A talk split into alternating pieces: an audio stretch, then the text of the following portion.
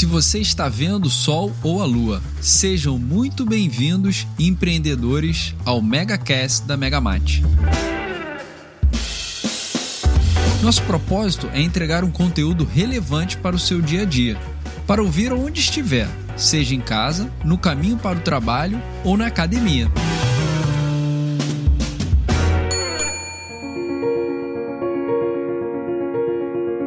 Se por acaso já esteve numa dessas duas situações, participou de uma reunião e ficou encantado com a capacidade de uma pessoa em desenvolver um raciocínio brilhante e você conseguir acompanhar do início até o fim e melhor ainda, conseguiu guardar o contexto geral daquilo que foi aplicado por aquela pessoa?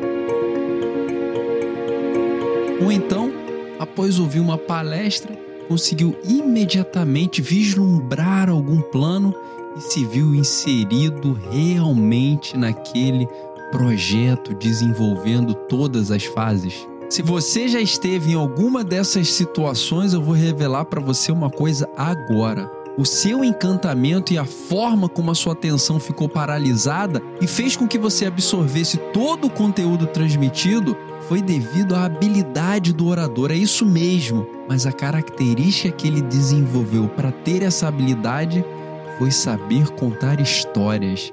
Vem comigo que hoje eu vou te mostrar o poder de contar uma história. Acredito que um dos grandes legados da infância está em manter a leitura de livros. É comum cada vez mais vermos pais oferecendo um celular ou um tablet ao invés de uma gibi, um livro para ler ou então até para colorir. Sem saber de forma direta, muitos pais estão diminuindo a capacidade das crianças em desenvolverem a parte criativa do cérebro. A formação da personalidade de uma criança ocorre entre os 3 e 7 anos de idade e é considerado um momento de extrema importância, mas hoje não quero aprofundar esse tema. Eu quero somente mostrar que os estímulos em determinadas fases são de extrema importância para levarmos ao longo das nossas vidas.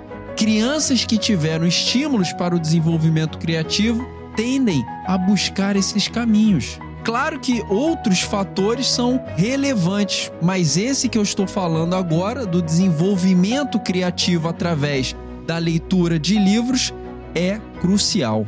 Vejo pessoas no meio profissional com um perfil mais tímido, mais reservadas, que não gostam de falar em público por alguns bloqueios do passado, seja por medo ou então por não terem a habilidade em desenvolver uma linha de pensamento com início, meio e fim. Quem nunca presenciou uma confusão no racional daquela pessoa que quer abordar um assunto, seja ele complexo ou ele até simples, mas a pessoa ela vai falando, vai falando e daqui a pouco puxa um outro assunto e aí ela começa a se enrolar e não passa a mensagem como ela deveria ser passada. A primeira solução que a maioria dessas pessoas encontram é fazer um curso de oratória, ou seja, depositam suas esperanças em superar esses desafios do passado através de um profissional que detém altíssima habilidade em levar um conteúdo para outras pessoas. E aí eu pergunto para você, está errado? Não, está correto. Geralmente funcionamos dessa forma. Optamos por pessoas que possuem aquela habilidade para nos mostrar qual o caminho correto, qual o melhor caminho, quais são os desafios e como podemos economizar tempo. Está errado? Não, está correto. Mas eu quero te levar a uma outra análise dessa busca e provocar você a escolher outros caminhos sem colocar todas as fichas, todas as moedas, depositar todas as esperanças num profissional ou numa pessoa que vai ter a responsabilidade em mudar a sua vida. A primeira delas está no reconhecimento da sua origem. Você foi uma pessoa que teve um alto hábito de leitura e mantém esse hábito até os dias atuais? A leitura de livros faz parte da sua existência, é algo tão comum quanto conversar com uma pessoa, ir ao trabalho. Não? Mais ou menos? É aqui que eu quero chegar. Eu acredito que o poder da argumentação e de senso crítico apurado, senso crítico, pessoal, é algo que nós precisamos desenvolver. Eu já tive um episódio aqui no MegaCast, que é o episódio 36, onde eu falo da importância de ter hábitos e também controlar o nosso ego e desenvolver o senso crítico. Mas voltando aqui para o nosso papo, ter esse senso crítico apurado vem daquilo que estudamos constantemente. É isso mesmo. Faça um exercício simples agora. Escute o desafio que eu vou propor, pause o nosso megacast e a nossa conversa volta depois de você ouvir. Vamos lá. O meu desafio é simples. Pense no melhor filme que você já assistiu na sua vida. Agora, faça um resumo desse mesmo filme em apenas um minuto. Pause a nossa conversa e faça isso agora. E aí, pessoal? Eu fiz esse mesmo exercício e o meu filme preferido é Coração Valente. Foi muito interessante fazer esse exercício porque eu lembrei de pontos super interessantes e dei um contexto mais relevante para algumas partes que hoje fazem muito sentido para mim.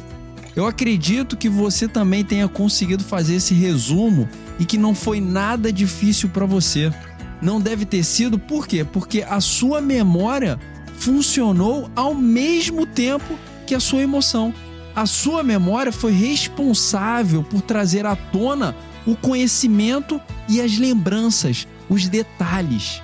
A sua emoção teve o papel de montar um formato para transmitir o seu estudo com a sua visão. Quando ambos estão alinhados, ou seja, memória para registrar o seu estudo e emoção para transmitir de forma apaixonante uma história, você se sente confiante e consegue criar um cenário favorável onde os teus ouvintes irão sem dúvida alguma ter empatia, concentração e extrair sentimentos marcantes e positivos depois de te ouvir. Trazendo novamente a nossa infância para o nosso episódio de hoje, não importa se você não teve proximidade com os livros na época em que era criança. A partir de hoje, o que importa é o quanto você vai se dedicar em criar um novo hábito saudável que agregue conhecimento e estudos para sua vida. É a partir de agora que você vai decidir o que você vai colher no futuro, amanhã. E vou te dizer uma segunda verdade nesse episódio.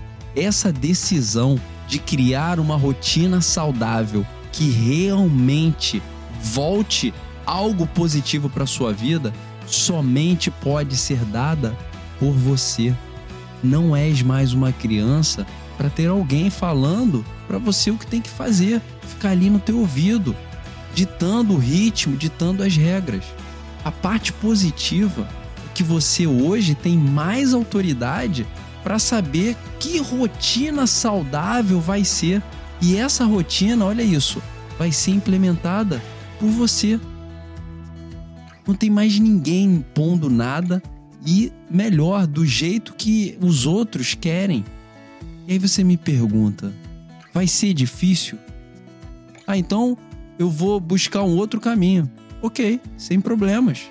Mas não crie obstáculos para resolver coisas simples. A vida já é cheia de sarrafos para a gente pular e daqui a pouco, se você criar tantos obstáculos, você não estará mais numa vida, mas vai estar num labirinto que foi criado pela sua mente. Comece, planeje, acompanhe e mude.